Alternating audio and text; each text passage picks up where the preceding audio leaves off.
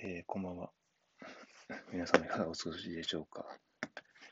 なんか、話す内容がまとまらなすぎて3回目になってます。取り直しというか。いや、まあ本来まとまってないから、もともと。気にしすぎなんですけどね。うん、そもそもそこなんですけども、まあまあまあ。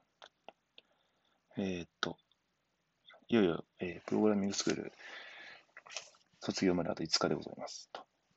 ちょっとその就活で使う、まあ、僕のね、オリジナルアプリケーションのイメージがやっと固まりまして、やっと、予定よりも1週間ぐらい遅れて、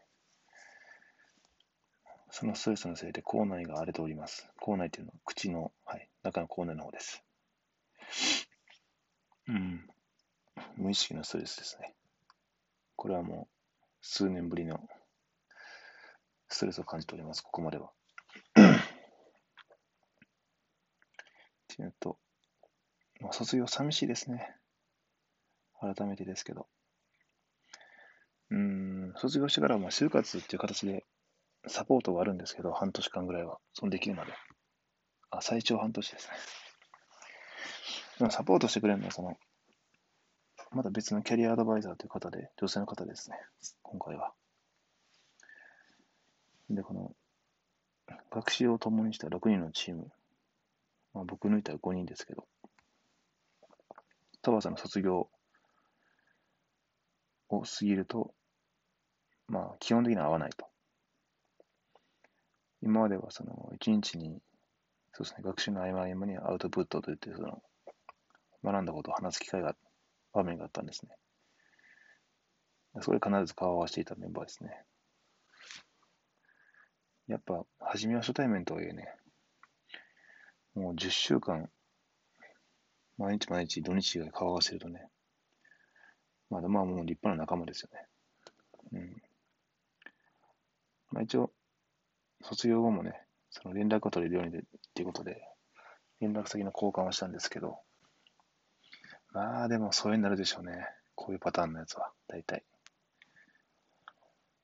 うん、なんでしょうね、あの、組織にいるときのつながりの薄さ。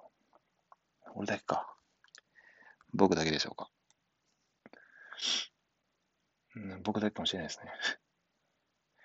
ほとんど消えされませんか結構仲良くしてくれた先輩とか、後輩、同期とかも、職場が同じじゃなくて、離れた瞬間になんかいきなりそうになることって結構あるああるんですけどね。初めはポツポツ言われたりするんですよね。飲み会とかでも。ポツポツポツポツと。月に、二月に一回とか。それがどんどん途絶えていって、完全に消え去るみたいな。前の職場ですら、誰からも連絡来ないですからね。うん、寂しいような、まあでも、ちょうどいいような、集中できるから。別に来たところで行かへんような。多分行かないですね、むしろ。うん。まあ、ともかくとして、そこでまあ、感想というか、と気づきと、これからどうするかをちょっと言おうと思います。他のみんなわかんないですけど、僕としては初めてね、同じ方向を向いた人と出会いました。はい。方向というのは人生の方向というか、そうですね。向きが同じ人と出会えたって感じですね。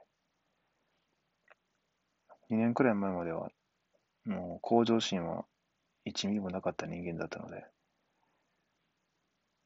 そうですね、変わろうとして、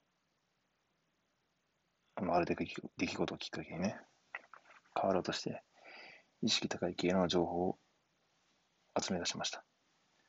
てか、まあ、積極的に触れましたね。YouTube なり本なりで。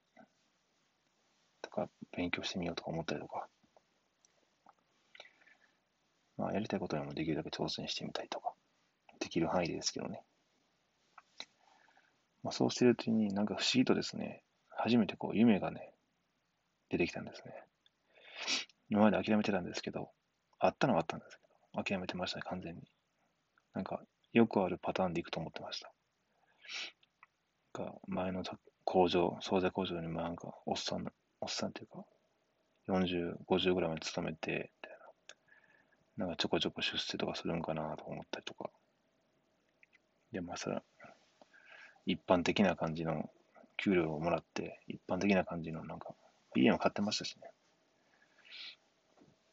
ね。まあそのうち子供が大きくなってみたいな感じで、なんか、夢どころか、あの、その他大勢の一般的な感じで終わるんかなと思ってたそれが普通と思ってました。まあでもね、すべてを失うとね、逆にこうリセットされますよね。まあ、前も言ったと思うんですけど、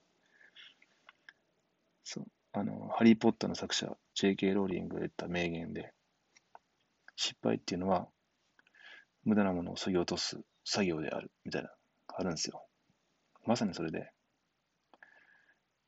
その言い方ちょっと極端すぎるとは思うんですけど、でも、それを機にですね、腐らずに変わろうとして、自分なりにですよ、努力をしてきた。結果、夢が出てきたんですね、もう一回。眠ってた夢がちょっと出てきました。うんまあ、挑戦の中でね、小さなことでも自分から、主体的に動いて達成して、マラソンとかでもそうですよね。まあスキューバダイビングも、コミュ障の僕でも挑戦したりとか、他にもまあ、えー、美術館に行きたかったんですよ、ずっと。本当は好きだったんです。それも行ってみたりとか、まあ、そういった小さいことの繰り返しですね。でも自分主体で、自分主体で動いて達成する。小さな達成を繰り返していくうちに、ああ、できるんだな、みたいな。結構自由だぞ、みたいな感じで、こんな自分でもできる。うん。やるともできると思ったんですね。だからもう一回、子供の頃の気持ちみたいな感じで、自分にかけてみようかなと思いました。人生楽しんでみようと。真剣に考え出しましたね。楽しむじゃないな。自分の人生を生きるか。主体的に。だから周りの人とかね、友達とか、職場の人とかに、こう夢とかを語り出したんですね。僕は、土地狂って。そう。もうそう思うとバン、ワクワクしてきて、どんどん出てくるんですよ。でもはっきり言って、みんな、浮きました、その環境から。自分が夢を語れば語るほど、隔たりを感じましたね。何言ってんのこいつみたいな感じで。無理やろうとか言われることも少なくなかったですし、親にすら言われますしね。うん。いきなりプログラミングとか勉強してるとか言い出したらすごい機嫌な顔されましたし、今もされますね。まあ、仕事辞めてるのは実は内緒なんで、ドッキリであのエンジニアに転職成功したら言うんですけど、まあでもプログラミング勉強してるというのは言ってます。まあ言うたびに変な顔されますけど、ね、まあやめて本業の方にせい出せとか言われますね。そう、調理関係のね。とか、とかとか。まあ全然関係ないですけどね、それは。ただ、その環境自体は過去の自分が選んだ結果なんですね。過去の自分が選択をし続けた結果、その状況にいるので、うん、頑張ればもっと違う環境にもいけたと思うし、だから周りの人がどうこうとかじゃないんですね。周りが分かってくれないとかそういう問題ではない。じゃあどうすればいいのか。自分がもっと変わらなければいけない。しかないですよね。選択肢として。自分をもっと変えないといけない。周りを変えるんじゃなくて。これそれをもう、きれい事じゃなくて真剣に思いましたね。だからこそもう、その遊び系だけじゃなくて、ちゃんと変えるために根本を変えないといけないと思って、環境自体を。お金出せばそれはできるんですけど、スキューバダイビングでも何でも。大体はない。そういうことじゃなかった。うん。根本から変えるにはもっとしんどい選択選択をしないといけないと思って、だからこそ仕事を辞めました。ノープランで。ノープランっていうのはちょっとあかんかなと思うけど。で、僕の夢に一番近い近い職種であろうエンジニアになろうと思って選びました。このスクールに通うこと。リスクはめっちゃ大きいですね。失敗する可能性も高いです。もちろん卒業はできるんですけど、卒業後ね、就職してみたけど全然ついていけないとか、なんか違ったとか、うん。人間関係、人間関係かな。もうとか、絶対ありますよね。だからつい、うん、こんなはずではなかったって思うこともいっぱいあると思いますね。でもね、後悔することだけはしないですね。あの時やったらよかったなーって思うことはないですね。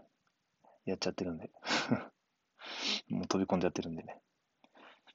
まあその余裕がないだけかもしれないですけど、実際は。本当にもう就活で使うアプリサービスもアイデアも思い浮かばんで、口流れてますからね、ストレスで、ストレス型で。